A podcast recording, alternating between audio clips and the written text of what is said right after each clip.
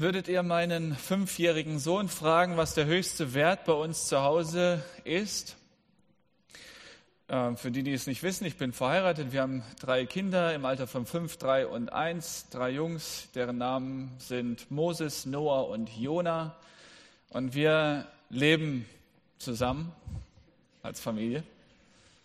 Und dann würdet ihr ihn dann hier vorfinden oder im Foyer antreffen und ihn fragen, Moses, was ist denn für Papa wichtig zu Hause? Er würde einen Begriff sofort aussprechen, und zwar Frieden. Nun könnt ihr denken, ja, bei uns im Hause Kröker ist ständig Streit und da braucht es Frieden und deswegen ist es dem Papi wichtig. Und doch habe ich mich selbst erwischt. Also die Kinder sind ja wie ein Spiegel, die dann uns vorgehalten werden, uns Eltern. Ähm, dass das etwas ist, was ich ständig wiederhole. Kinder, ich möchte, dass wir Frieden haben. Heute bin ich nach dem Gottesdienst nach Hause gekommen, heute mittags, und äh, da war meine Frau zu Hause. Sie war nicht im Gottesdienst. Die Moni hatte am Montag eine Nasen-OP gehabt und ihr ging es nicht gut und sie ist zu Hause geblieben. Und dann kam ich nach Hause und ähm, wir saßen am Tisch und ich fragte, und Moni, wie geht's deiner Seele? Sie sagt, gut, ich habe Frieden. Und da merkte ich, ja, das wollte ich hören. Also das ist das, was ich mir wünsche. Natürlich habe ich mich auch für ihren Körper interessiert, für, für ihre Nase und wie es ihr geht und so weiter. Aber letztlich die Seele. Also bist du ausgeglichen, bist du ruhig. Und wenn ich heute die Predigt halte über Apostelgeschichte, die Verse äh, Kapitel 13, 13 bis 43, dann geht es um eine Predigt des Apostel Paulus. Und das, was er in seiner Missionsreise den Gemeinden, den Menschen weitergeben möchte, ist natürlich der Friede mit Gott. Nichts anderes will ich heute an diesem Abend auch weitergeben. Aber er wird seine Predigt enden mit, diesen, mit dieser Aufforderung, bleibt in der Gnade. Und so geht es um diese zwei Werte, Frieden und Gnade. Nochmal zurück zu unserem Haus, zu unserer Wohnung, der Familie Kröker. Ich hoffe sehr, dass wir Frieden haben. Natürlich nicht nur, dass wir versöhnt sind miteinander, sondern dass ich da sitzen kann und sagen kann, der Ort, an dem ich gerade bin, ist der Ort, den Gott für mich vorgesehen hat. Diese Frau, die ich geheiratet habe, ist die Frau, die Gott mir vorgesehen hat, wo er unsere Wege gekreuzt hat, uns zusammengeführt hat. Dass wir Kinder haben können und von ihm diese drei Jungs anvertraut haben, das ist seine Gnade gewesen und ich habe Frieden darüber. Was natürlich auch die Vergangenheit anbetrifft, ja, all die Dinge, die ich getan habe oder nicht getan habe, Gutes und Schlechtes, dass man Frieden darüber hat, zu sagen, das was war, ist vorbei. Das, was nicht gut war, das ist am Kreuz von Golgatha auf Jesu Schultern. Er hat mir alle Schuld vergeben. Und das, was ich getan habe, ist nicht vertane Zeit oder verschwendete Liebesmühe oder Kraft oder wie auch immer. Das war richtig. Das ist für mich, das bedeutet für mich Frieden zu haben. Und dann kann ich auch gelassen in der Sitzung, als Pastor bin ich in mehreren Mitarbeiterbesprechungen, da kann ich mich dahin begeben in einer Ruhe, in einem Frieden. Denn das, was jetzt passiert, ist vom Herrn so geführt. Also ein Frieden, den die Welt nicht geben kann. Aber dann natürlich in Bezug auf die Zukunft zu wissen, Gott wird gnädig sein. Gott wird mir auch morgen wieder Gnade schenken. Er wird mich führen und leiten, uns als Familie führen und leiten. Wir werden da ankommen, wo er uns haben will. Denn wir stellen uns ihm zur Verfügung, jeden Morgen neu im Gebet. Und dann zu wissen, dieser Gott wird morgen auch gnädig sein. Und dann habe ich gerade eben noch während der zwei Lieder die Briefe des Paulus nochmal überflogen und stelle fest, das ist das, was er den Gemeinden wünscht. Den Brief an die Philipper, Ephesus, Kolosser. Die, denen wünscht er Gnade und Friede von Gott. Jetzt sitzen hier meist junge Leute und die fragen sich, naja, was wünscht er uns jetzt hier? Gnade und Friede. Was sollen wir damit? Naja, also nächstes Mal, wenn du dir, wenn du dich in den Schlaf weinst, ja, dein Kissen voll machst mit deinen Tränen, weil irgendwas passiert ist in deiner Beziehung zu deinem Partner oder in Eltern oder sowas, denke an den Frieden, von dem ich heute reden werde. Den wünsche ich dir, den brauchst du. Wenn wir natürlich diese ganzen Informationen bekommen in Bezug auf die Zukunft, in den Nachrichten, die Unsicherheit in unserem Land und darüber hinaus in der Welt, kann Unfrieden aufkommen. Ich wünsche dir, dass du ruhig schlafen kannst und morgen auf, morgen aufwachst, denn du weißt, Gott wird dir gnädig sein. Gott wird dir einen Frieden geben. Und andere werden sich fragen, woher nimmt sie, nimmt er diese Kraft? Und die gibt es nur bei Jesus Christus. Und dann, drei Minuten vor der Predigt fiel mir ein, oh ja, der Trauspruch von Moni und mir 2009 am 4. Juli, da wo wir geheiratet haben, war aus Judas 2. Da steht nämlich, Barmherzigkeit und Friede und Liebe werde euch immer reichlicher zuteil. Das haben wir uns gewünscht für unsere Ehe. Und der Prediger hat damals darüber gesprochen, Barmherzigkeit und Friede und Liebe. Das wünsche ich mir und noch mehr. Noch mehr davon. Ich möchte diesen Frieden haben in unserer Familie. Ich möchte Barmherzigkeit oder Gnade Gottes erfahren in unserer Familie. Und ich möchte, dass diese Liebe, die über allem steht, nicht weniger wird, sondern mehr und mehr und mehr wird. Wir machen da weiter, wo Markus Wesch letzten Sonntag aufgehört hat. Und zwar hat er die erste Missionsreise des Apostel Paulus äh, beschrieben, nicht die ganze, sondern den Beginn der ersten Missionsreise. Da wurde deutlich, dass Paulus mit seinen Begleitern Antiochia im heutigen Syrien verlassen hat und dann losgezogen ist, ist dann in der Stadt Salamis angekommen, auf der Insel Zypern, hat dort natürlich evangelisiert, hat gepredigt, missioniert, es ist eine Missionsreise und dann hat er diesen, diese Stadt verlassen, kam in eine weitere Stadt am anderen Ende des, der Insel Zypern nach Paphos, hat dort interessante Begegnungen gemacht. Und dann kommt er von Paphos nach Perge im heutigen, in der heutigen Türkei diese Stadt wird er auch dann später verlassen, wird nach Antiochia, aber eine andere Stadt Antiochien. Also nicht zu verwechseln mit der Stadt Antiochien in Syrien, sondern Antiochia in Pisidien in der heutigen Türkei. Da wird er weiterziehen, von da nach Ikonien, von Ikonien nach Lystra, von Lystra nach Derbe und dann wieder zurück. Derbe, Lystra, Ikonien, Antiochia. Und wird dann in diesen zwei Jahren seiner ersten Missionsreise Gemeinden gründen und in diesen Gemeinden wird er auf dem Rückweg Älteste, also Aufseher, also Gemeindevorsteher berufen, die dann die Verantwortung übernehmen in den Gemeinden, die da entstanden sind, und wird dann wieder zurückkehren nach Antiochia in Syrien. Das ist so die erste Missionsreise und wir befinden uns gerade da, wo er dann äh, Zypern verlässt und nach, in die Türkei kommt. Lest mit mir ab Vers 13. Als aber Paulus und seine Begleiter, das sind Barnabas und Johannes Markus, also der hat einen Doppelnamen, der Johannes, ähm, als sie von Paphos abgefahren waren mit dem Schiff, kamen sie nach Perge in Pamphylien. Johannes aber sonderte sich von ihnen ab und kehrte nach Jerusalem zurück. Zunächst bis dahin, das ist ein Team von mindestens drei Personen. Und wie das so ist, wenn man Neuland betritt, wenn man ein Projekt vor Augen hat, ein Pro Pilotprojekt angeht, dann muss man sich auf seine Kollegen verlassen können. Ja, wenn man etwas das erste, das allererste Mal macht in einem Ort, in dem man noch nie war, dann braucht man einen Bruder, eine Schwester, jemanden, auf den man sich verlassen kann. Einen Mitarbeiter, den man gut kennt. Und was passiert hier schon nach drei, vier Stationen? Der Johannes aber sonderte sich von ihnen ab. Und es wird nicht deutlich, warum er denn abhaut. Man stellt euch vor, ihr habt da jemanden im Team, ihr habt was Großes vor. Hier geht es um Leben und Tod.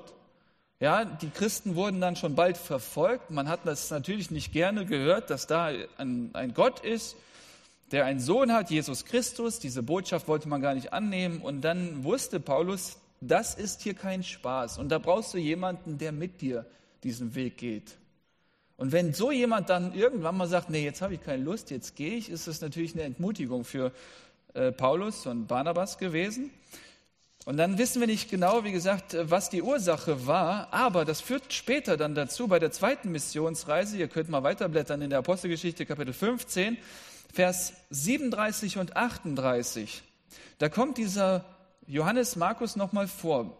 Da geht es nämlich darum, ähm, diese zweite Missionsreise anzutreten. Barnabas aber wollte auch Johannes mit dem Beinamen Markus mitnehmen, der vorher abgehauen ist. Paulus aber hielt es für richtig, den nicht mitzunehmen der aus Pamphylien von ihnen gewichen und nicht mit ihnen gegangen war zu dem Werk. Vielleicht dachte sich Paulus, der ist nicht mehr vertrauenswürdig. Wenn der einfach uns auf halber Strecke fallen lässt und abhaut, dann nehmen wir den natürlich nicht mit. Aber der Barnabas, Barnabas wollte ihn mitnehmen und dann entstand eine Erbitterung, steht hier, Vers 39. Es entstand nun eine Erbitterung, sodass sie sich voneinander trennten und Barnabas den Markus mitnahm und nach Zypern segelte. Also da hat es schon den ersten Streit gegeben Vorher ist Johannes gegangen und es ging irgendwie weiter, aber jetzt ist es so, dass Barnabas diesen Johannes wieder haben wollte, Paulus aber nicht und dann haben sie sich geteilt. Gab es plötzlich zwei Teams. Ich sage manchmal, wo zwei oder drei in meinem Namen zusammenkommen, da gibt es schon Streit.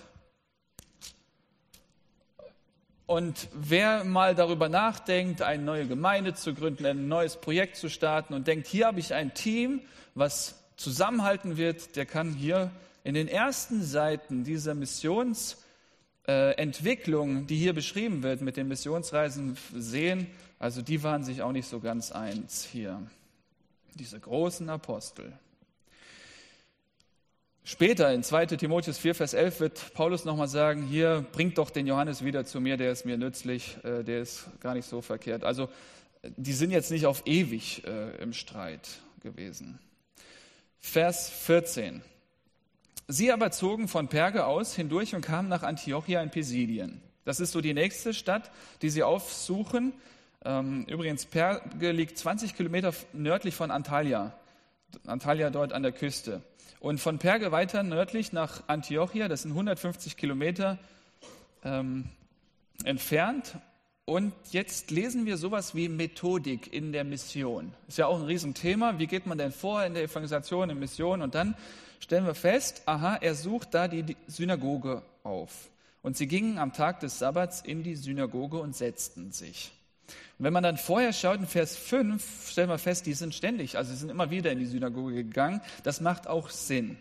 Denn in der Synagoge finden Gottesdienste der Juden statt. Und die Gottesdienste der Juden hatten eine bestimmte Liturgie also einen bestimmten Gottesdienstablauf. Und dann ähm, haben die sich so reingesetzt und dann fand ein Gottesdienst statt und der Gottesdienst beginnt mit diesem Schma Israel. Höre Israel, der Herr ist unser Gott, der Herr allein. Ähm, damit wird dieser Gottesdienst angestimmt und dann folgen Gebete. Nach den Gebeten kommen zwei Lesungen eine Lesung aus der Tora, den fünf Büchern Mose, und eine Lesung aus den Propheten. Die Juden haben unser Altes Testament als ihre, ihr Buch, ja, der Tanach.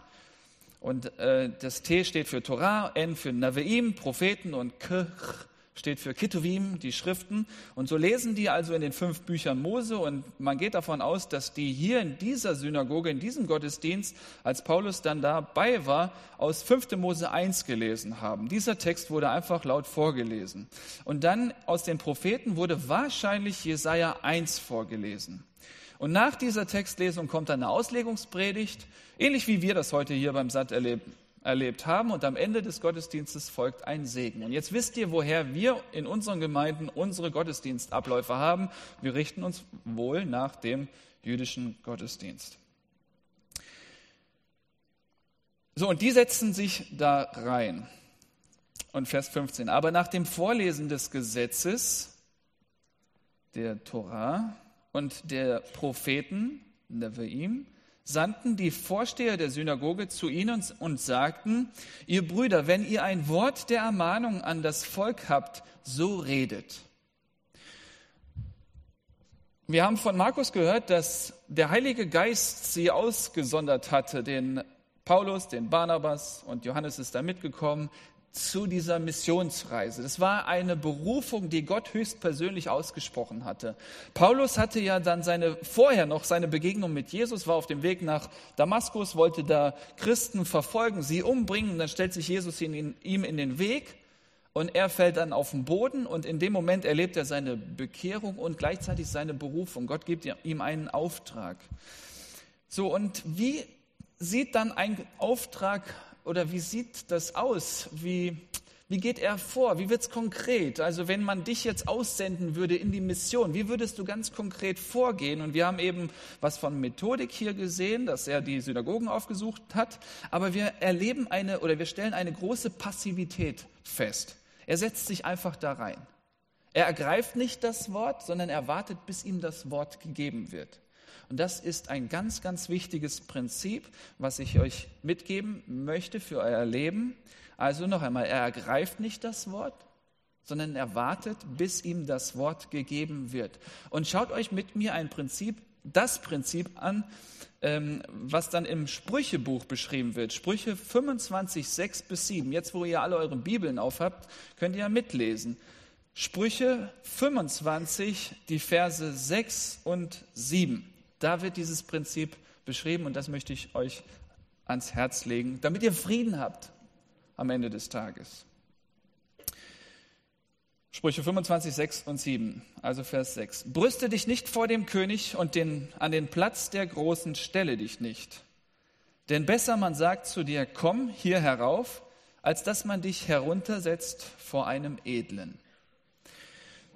Der Paulus hat sich da in die Synagoge gesetzt, vielleicht in die letzte Reihe, und er wartete, bis jemand ihn dann anspricht und sagt, hier möchtest du was weitergeben. Das ist dieses Prinzip, was hier im Sprüchebuch beschrieben wird. Stellt euch ein Festsaal vor.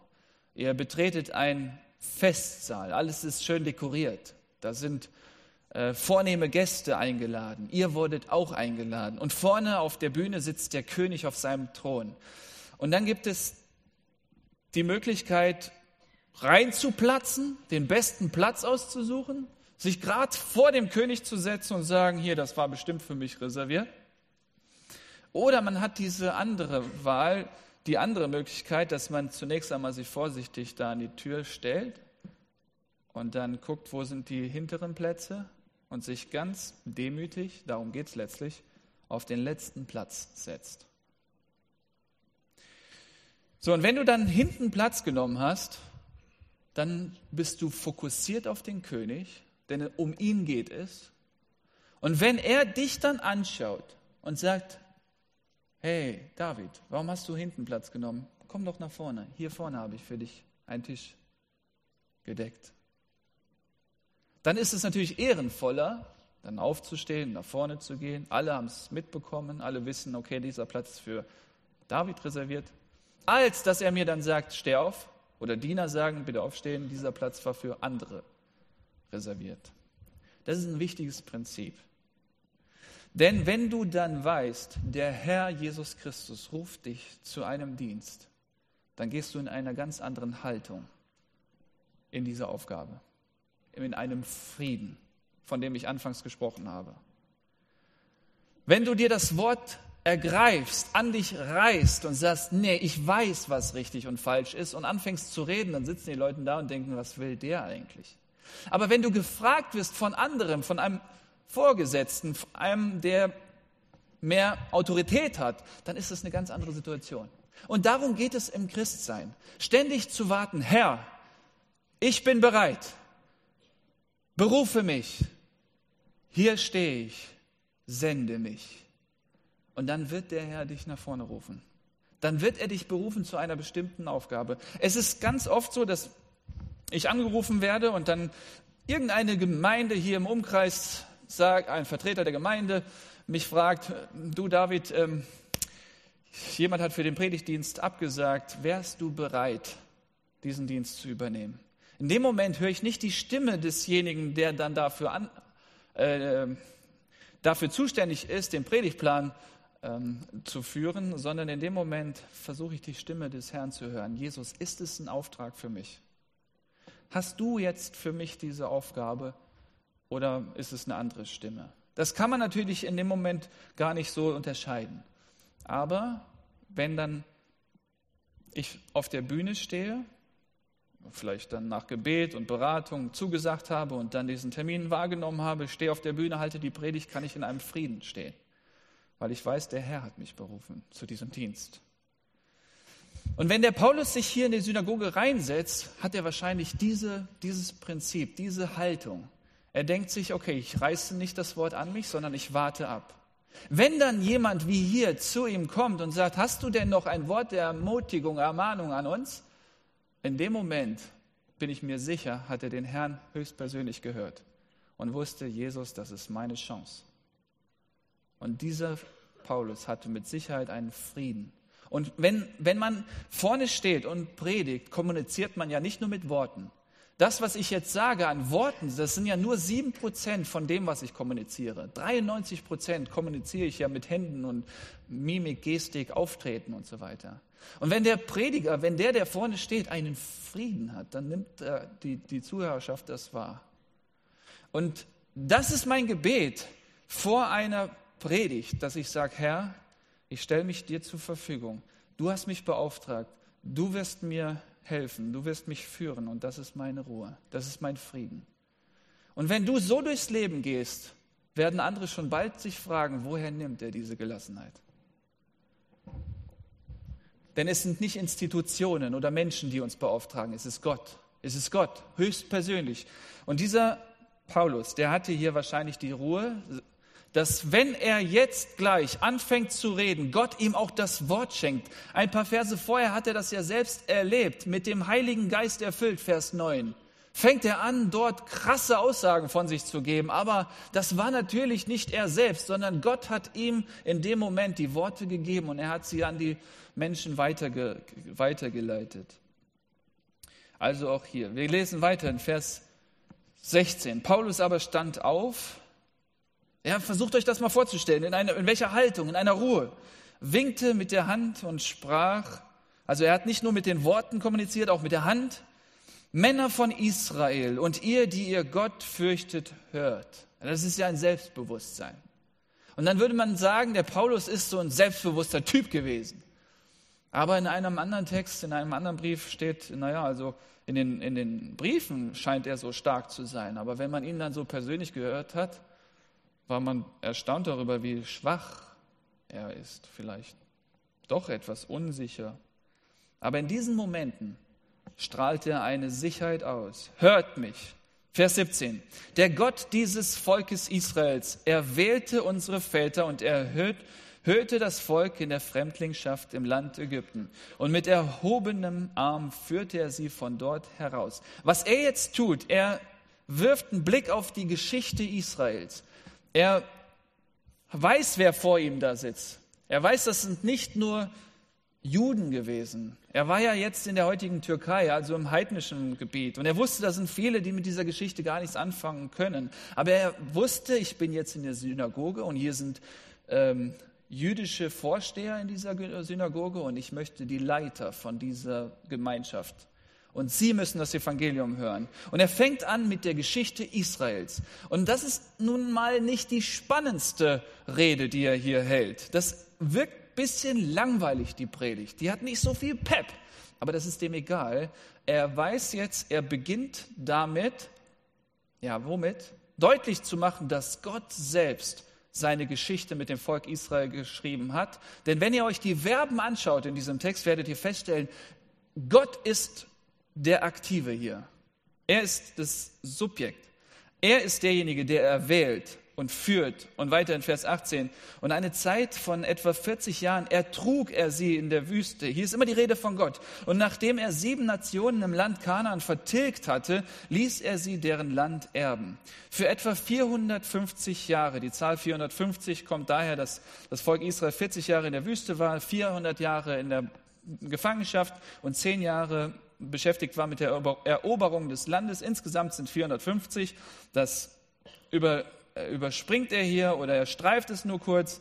für etwa 450 Jahre und danach gab er ihnen Richter bis zu Samuel dem Propheten und von da an begehrten sie einen König und Gott gab ihnen Saul, den Sohn des Kisch, einen Mann aus dem Stamm Benjamin 40 Jahre lang. Und das geht dann weiter und immer wieder wird deutlich, Gott ist der Aktive. Gott hat gehandelt in der Geschichte Israels. So, aber ich will hier nochmal ähm, einen Aspekt rauspicken und den mit uns besprechen. Hier in Vers 21 haben wir gerade gelesen. Und von da an begehrten, begehrte das Volk Israel einen König. Ich habe ja gerade von dieser Szene im Festsaal gesprochen, dass der König selbst auf dem Thron sitzt und uns beruft. Gott, Jesus Christus, der Sohn Gottes. Aber das Volk wollte einen König haben. Und wenn man dann blättert, in, äh, zurückblättert und im Samuel-Buch nachschaut, ihr könnt es ja mit mir machen, ich werde einzelne Verse lesen. 1 Samuel 8 ab Vers 5, da wird genau das beschrieben, dass die Menschen sich einen König wünschten. Und sie kamen dann zum Propheten Samuel und sie haben gesagt, hier, wir brauchen ganz dringend einen König. Ich lese Vers 5 in 1 Samuel 8. Und sie sagten zu ihm, siehe, du bist alt geworden und deine Söhne wandeln nicht in deinen Wegen. Nun setze doch einen König über uns, damit er über uns Richter sei, wie es bei allen Nationen ist. Ja, die anderen Nationen hatten alle einen König, einen, einen Kanzler, einen Präsidenten und die, die haben ja, nur so einen Propheten. Und das Wort war übel in den Augen Samuels, dass sie sagten, gib uns einen König, damit der Richter über uns sei. Und Samuel betete zum Herrn. Der Herr aber sprach zu Samuel, höre auf die Stimme des Volkes in allem, was sie dir sagen. Denn nicht dich haben sie verworfen. Also in dem Wünschen, dass sie bald einen König haben, haben sie Gott verworfen, ja, der eigentlich der König sein wollte. Sondern mich haben sie verworfen, sagt Gott, dass ich nicht König über sie sein soll. Und dann warnt Samuel sie und sagt, hey, seid ihr euch dessen bewusst, was ihr da wollt? Wenn ihr nämlich einen König habt, der wird dann eure Söhne nehmen und die werden dann in, im Krieg äh, diesem König dienen müssen. Da wird er die Töchter nehmen, Vers 13. Er wird sie zum Salben mischen, zum Kochen und Backen nehmen. Und dann wird er die Schafe nehmen von denen und sie als Steuer, also den zehnten Teil, wird er an sich reißen und ihr müsst seine Knechte sein, Vers 17. Nein, das wollten sie unbedingt. Ich lese Vers 18. Wenn ihr an jenem Tag, sagt Samuel, wegen eures Königs um Hilfe schreien werdet, den ihr euch erwählt habt, dann wird euch der Herr an jenem Tag nicht antworten. Also selbst wenn sie zu Gott beten werden, Gott wird nicht hören, er wird nicht antworten. Aber das Volk weigerte sich, auf die Stimme Samuels zu hören. Und sie sagten, nein, sondern ein König soll über uns sein, damit auch wir sind wie alle Nationen und dass unser König uns richtet und vor uns her auszieht und und unsere Kriege führt. Und Samuel hörte all die Worte des Volkes und sagte sie vor den Ohren des Herrn. Und der Herr sprach zu Samuel, höre auf ihre Stimme und setze einen König über sie ein. Da sagte Samuel zu den Männern von Israel, geht hin, jeder in seine Stadt. Hier, es war nicht Gottes Plan, dass das Volk Israel einen König hatte. Wir werden nachher den Saul haben, David haben, die Könige, die dann das Land regierten, Israel und das Volk führten, aber das war nicht der Plan Gottes. Und wenn man sich das mal vorstellt, okay, das war nicht im Sinne Gottes, dass eine christliche Gemeinschaft einen König hat. Ja, wer ist dann der König? Ja, Gott selbst, Jesus Christus selbst. Und so bin ich fest davon überzeugt, eine christliche Gemeinschaft, eine Gemeinde darf nicht einen König haben, einen Pastor an der Spitze haben, der das Sagen hat und alles selber regieren darf. Das ist wiedergöttlich. Das hat sich Gott nicht so gedacht. Gott möchte selbst König sein. Er ist derjenige, der Gemeinde baut. Und wenn dann der Pastor oder wie auch immer die Personen heißen, die die Verantwortung in der Gemeinde übernehmen, sind es Älteste, dann sind es Älteste. Wenn sie sich dann in diesen Raum begeben, bei diesem Festsaal und dann den Blick fokussiert auf Jesus Christus haben und Jesus sagt, komm, gib das Wort weiter dann sind sie nichts anderes als Diener. Und wenn du Frieden haben möchtest, sei ein Diener, der hinten in der letzten Reihe Platz nimmt und wartet auf den Ruf Gottes. Selbst wenn du der Papst bist. Willst du wahrscheinlich nicht. Selbst wenn du irgendwann mal in der Gemeinde Diakon oder Ältester oder Pastor bist oder Pfarrer bist, sei immer ein Diener und du wirst Frieden haben. Denn wenn du die Macht an dich reißt, wenn du das Wort an dich reißt, wenn du sagst, so soll das gehen und order die Mufti von oben herunter, folgt mir und macht das, was ich sage, werden vielleicht ein paar Leute dir folgen, werden ein paar das machen, was du willst, aber du wirst nicht ruhig zu Bett gehen. Du wirst Angst haben. Aber wenn Gott sagt, geh hin und sprich zu meinem Volk oder zu meiner Gemeinde und sag ihnen, und dann stehst du da mit einem Selbstbewusstsein, nicht Selbstbewusstsein, Gottesbewusstsein, redest und predigst und die Gemeinde folgt dir oder die Menschen, der Teamkreis, der Jungschörkreis oder wer auch immer, er folgt dir und du weißt, okay, es ist Gott, der mich berufen hat für diesen Dienst und du kannst ruhig sein. Es ist ja nicht nur die Aufgabe in der Gemeinde, die wir übernehmen, sondern auch die Aufgabe zu Hause. Als Papa, als Mama hast du viel Verantwortung. Und wenn ihr jetzt noch nicht verheiratet seid, noch keine Kinder habt, vielleicht kommt der Tag X. Und dann werdet ihr doch ruhig schlafen wollen. Oder ist es egal, wie die Kinder sich entwickeln und ja, welche Informationen sie aufsaugen im Kindergarten oder in der, in der Schule? Ist das egal? Natürlich ist es nicht egal. Aber um nicht durchzudrehen, brauchst du eine Kraft. Du brauchst einen Frieden. Und zwar ist es die Gnade Gottes, die dich durch diese Herausforderung führt. Und deswegen ist das etwas, womit Paulus erstmal die Bühne betritt mit diesem Frieden und er verkündet ihnen nichts anderes als die Quelle des Friedens, Gott selbst. Damit die Zuhörer hier dann irgendwann mal auf den Trichter kommen und sagen, oh, hm, vielleicht sollten wir uns mal ein bisschen zurücknehmen. Vielleicht sollten wir nicht so stolz dahergehen, kommen, sondern uns fragen, bin ich Gott oder ist Gott Gott? Weiter geht's, Vers 22. Und nachdem er ihnen ihn verworfen hatte, erweckte er ihnen David zum König welchem er auch Zeugnis gab und sprach, ich habe David gefunden, den Sohn Isais, einen Mann nach meinem Herzen, der meinen ganzen Willen tun wird. Als König kriegt David so ein Zeugnis. Es ist nicht verkehrt gewesen, dass David jetzt äh, König war. Gott hat ihn berufen. Das Volk wollte es so haben. Also hat Gott ihn zum König gemacht. Aber David als König hat er nicht seine Macht missbraucht. An manchen Stellen schon. Aber die meiste Zeit über hat er sich Gott zur Verfügung gestellt. Er hat gesagt, ich warte hier in der letzten Reihe in diesem Festsaal und du König, du hast das Sagen. Aus dessen Nachkommenschaft hat Gott nach Verheißung dem Israel als Retter Jesus gegeben. Ich glaube, dass Paulus nicht abwarten konnte, bis er endlich bei Jesus ankommt. Er dachte, okay, jetzt habe ich nur noch die Propheten, dann kommen die Könige, dann David, von David springe ich sofort auf Jesus. Ja, um ihn geht's. Nachdem Johannes, und dann ist er im Neuen Testament, nachdem Johannes von dessen Auftreten die Taufe der Buße dem ganzen Volk Israel verkündigt hatte, als aber Johannes seinen Lauf erfüllte, sprach er, was ihr meint, dass ich sei, bin ich nicht, sondern siehe, es kommt einer nach mir, dem ich nicht würdig bin, die Sandalen an den Füßen zu lösen. Und hier spricht Paulus nochmal diese Demut an, die Johannes an den Tag gelegt hat. Er weist nur auf Jesus hin, der Johannes, und genauso tut es Paulus jetzt in seiner Predigt auch. Und genauso tue ich das in meiner Predigt heute Abend auch. Auf Jesus hinweisen, denn er ist der König. Und dann ist die Frage, wirst du dich hinten hinstellen? Wirst du hinten Platz nehmen in der Erwartung, dass er dich beruft? Oder wirst du den ersten Platz dir an dich reißen? 26. Ihr Brüder, Söhne des Geschlechts Abrahams und ihr, die unter euch Gott fürchten. Uns ist das Wort dieses Heils gesandt. Ja, uns, den Juden zuerst, Römer 1, 16, das wird immer wieder auch in den Neu im Neuen Testament gesagt.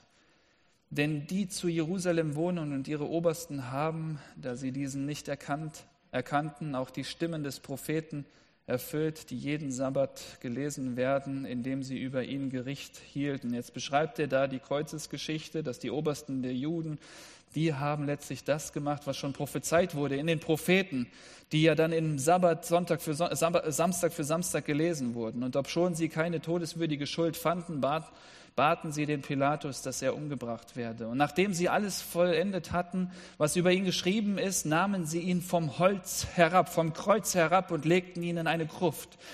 Gott aber hat ihn aus den Toten auferweckt und Er ist mehrere Tage hindurch denen erschienen, die mit ihm hinaufgezogen waren von Galiläa nach Jerusalem, die jetzt seine Zeugen an das Volk sind. Ich lese weiter, Vers 32. Und wir verkündigen euch die gute Botschaft von der zu den Vätern geschehen, geschehenen Verheißung, dass Gott sie uns, ihren Kindern, erfüllt hat, indem er Jesus erweckte. Dieses Auferwecken von Jesus wird dreimal hier äh, beschrieben, wie auch im zweiten Psalm geschrieben steht, du bist mein Sohn, heute habe ich dich gezeugt. Vielleicht habt ihr beim Durchlesen dieses Abschnitts euch gefragt, was hat das denn mit Jesus zu tun, mit der Auferweckung von Jesus Christus, die Aussage, du bist mein Sohn, heute habe ich dich gezeugt. Und hier möchte ich das mal ein bisschen vertiefen in den letzten Minuten, die wir noch haben.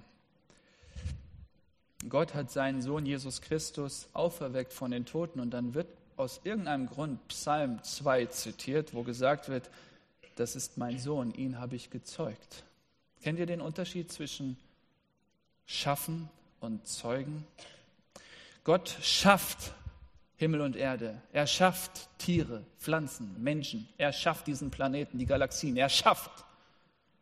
Er erschafft alles. Aber er zeugt seinen Sohn. Das, was er geschaffen hat, ist noch nicht Gott. Es gibt Religionen, die glauben, dass der Baum Gott ist. Ist nicht Gott. Probier es mal aus. Gib dein Leben dem Baum. Keine Chance. Versuch's nicht. Aber Menschen glauben allen Ernstes, dass sie Gott sind, dass sie einen Funken von diesem Gott in sich haben, dass Gott, ja, der uns geschaffen hat, dann uns zu Gott gemacht hat. Falsch. Das, was Gott geschaffen hat, ist nicht Gott. Das, was Gott gezeugt hat, ist Gott. Wenn ein Mensch ein Kind zeugt, dann ist das Kind Mensch vom Wesen her. Wenn ein Mensch etwas bastelt, ist die Dekoration noch kein Mensch. Bastel mal was und guck und rede mal mit dem, was du gebastelt hast. Und du wirst merken, kommt nichts zurück. Man versucht es ja mit Roboter. Aber wenn du was zeugst, dann kommt irgendwann mal Mama, Papa, und dann werden die Kinder größer und du merkst, oh, das ist ein Spiegel von mir. Und das ist ein Gegenüber. Und jetzt ist meine Frage an dich. Hat Gott dich geschaffen oder hat Gott dich gezeugt? Bist du noch eine Schöpfung Gottes oder bist du schon ein Kind Gottes? Dass Gott dich geschaffen hat, sagt noch nicht, dass du ein Kind Gottes bist hat er dich gezeugt? Hat er dich zu seinem Kind gemacht? Bist du Tochter Gottes? Bist du Sohn Gottes? Was muss geschehen, dass du nicht nur ein Geschöpf Gottes bist, sondern ein Kind Gottes bist? Das, was mit Jesus passierte. Gott hat Jesus von den Toten auferweckt. Und das muss bei dir auch geschehen, dass er dich auferweckt von einem geistlichen Tod.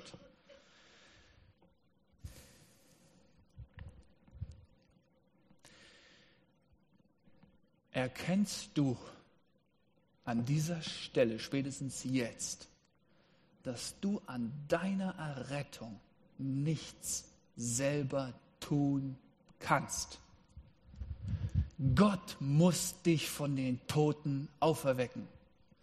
Damit du ein gezeugtes Kind Gottes sein kannst, muss etwas mit dir passieren, eine Wiedergeburt. Und was ist die Voraussetzung für eine Wiedergeburt von Jugendlichen, die heute hier Abend sitzen?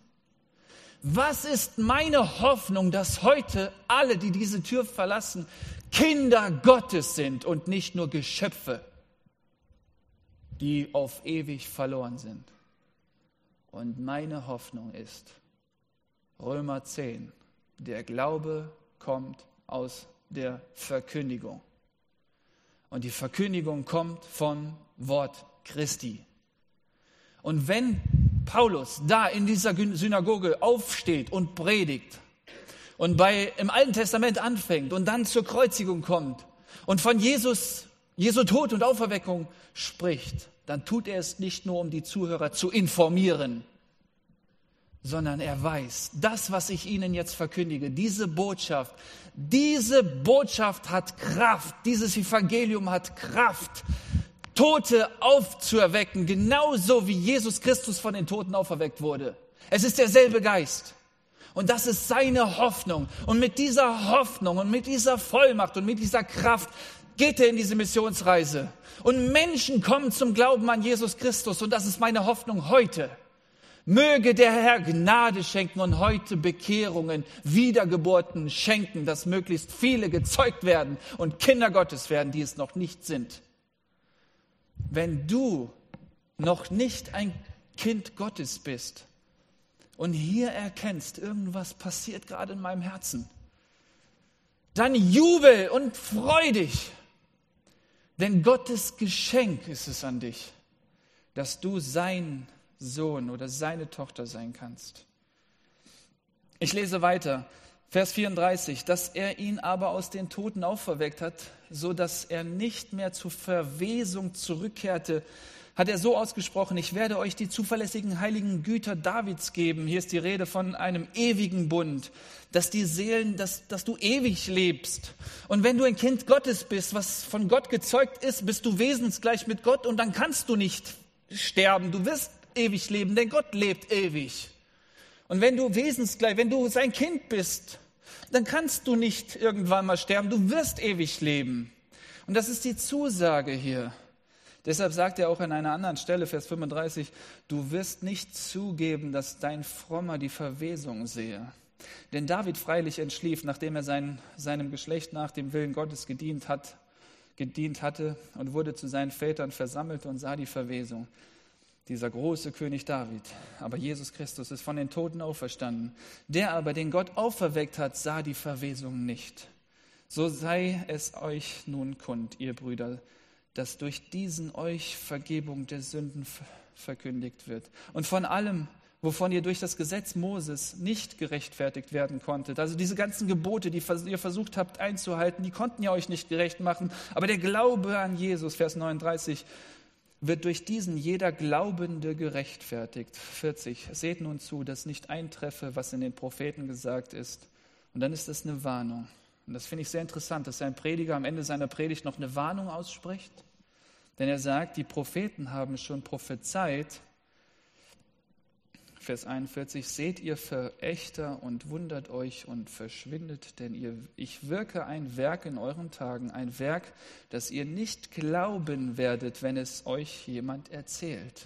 Das ist die Warnung, dass manche hier sitzen und das nicht glauben, was verkündet wird. Und dann sagt Paulus auch da in der Synagoge, Seht zu, dass das nicht eintrifft, was schon prophezeit wurde. Er kam in das Seine, aber die Seine nahmen ihn nicht auf. Wie viele ihn aber aufnahmen, denen gab er das Recht, Kinder Gottes zu sein. Und so kann es sein, dass auch heute die Prophezeiung eintreffen wird, dass manche nicht glauben werden. Und das ist aber die Warnung, nimm es an. Nimm es an, was ich hier von vorne weitergebe, dass Jesus Christus auch für dich am Kreuz gestorben ist. Als sie aber hinausgingen, Vers 42, baten sie, dass am folgenden Sabbat diese Worte noch einmal zu ihnen geredet werden möchte. Wieder dieser Moment da im Festsaal. Paulus nimmt wieder hinten Platz, nachdem er gepredigt hatte. Die Leute kommen nach diesem Gottesdienst, nach dieser Versammlung zu ihm und sagen, hey, kannst du nächsten Sonntag wieder predigen? Kannst du nächsten Sabbat wieder predigen? Okay, okay, gerne, ich bin bereit. Und dann folgten viele Juden ihm in Vers 43, als aber die Synagogenversammlung sich aufgelöst hatte, folgten viele der Juden und der anbetenden Proselyten dem Paulus und Barnabas, die zu ihnen sprachen und ihnen zureden, zuredeten, beharrlich bei der Gnade Gottes zu bleiben. Ich bin mir sicher, dass nach dieser Predigt einige eine Wiedergeburt erlebt hatten. Und eine Wiedergeburt ist nicht ein Moment, den du aktiv herbeiführen kannst. Es geschieht mit dir. Jemand liest die Bibel und stellt fest, oh ja, ich bin ein Sünder und er verneigt sich vor diesem großen Gott und gibt ihm sein ganzes Leben. Und dann bekommt er diesen Frieden, die Vergebung der Sünden. Versöhnt ist er plötzlich mit Gott, versöhnt ist er plötzlich mit sich selber, versöhnt ist er plötzlich mit den Mitmenschen.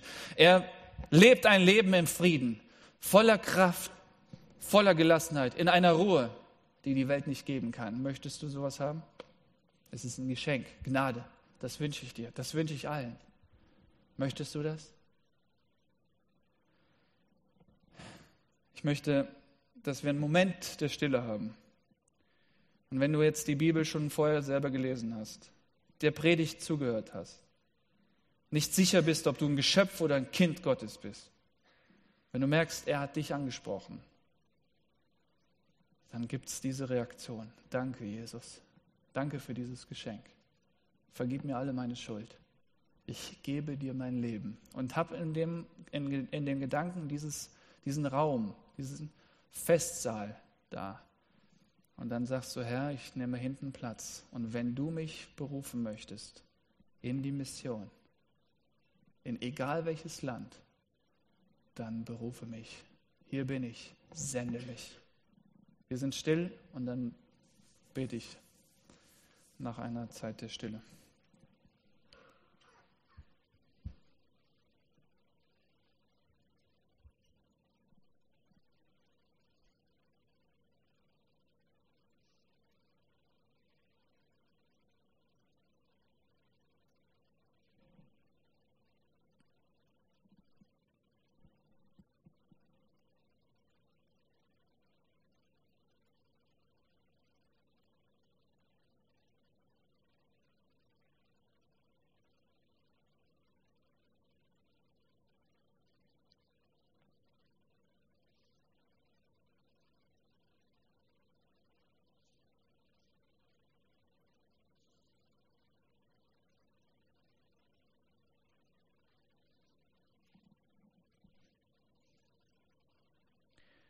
Herr Jesus Christus, du hast geredet in deinem Wort, in der Bibel, und ich habe das verkündigt, was darin steht. Und wenn du zusagst, dass das Glauben schafft, dann vertrauen wir dir, dass jetzt du Glauben gewirkt hast. Herr Jesus, ich bitte dich um deine Gnade dass du jetzt auch Wiedergeburt schenkst, dass Menschen hier errettet werden, zu deinen Kindern werden. Herr Jesus, du kennst doch alle, die hier sitzen. Und wenn wir nur vor die Stirn gucken können, schaust du ins Herz. Und du weißt, wer noch nicht dein ist. Und ich bitte dich, dass du rettest.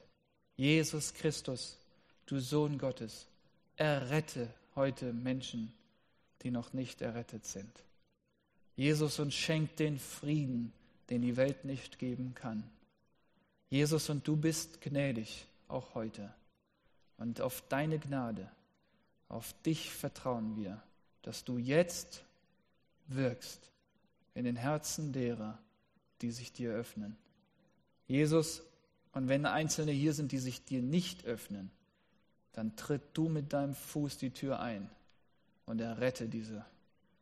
Wenn du es nicht jetzt tust, tu es doch gleich in der Anbetungszeit, durch die Lieder, durch irgendeine Zeile in den Strophen, Herr Jesus, und dass möglichst viele errettet von hier gehen und deine Kinder werden. Darum bitte ich dich in Jesu Namen.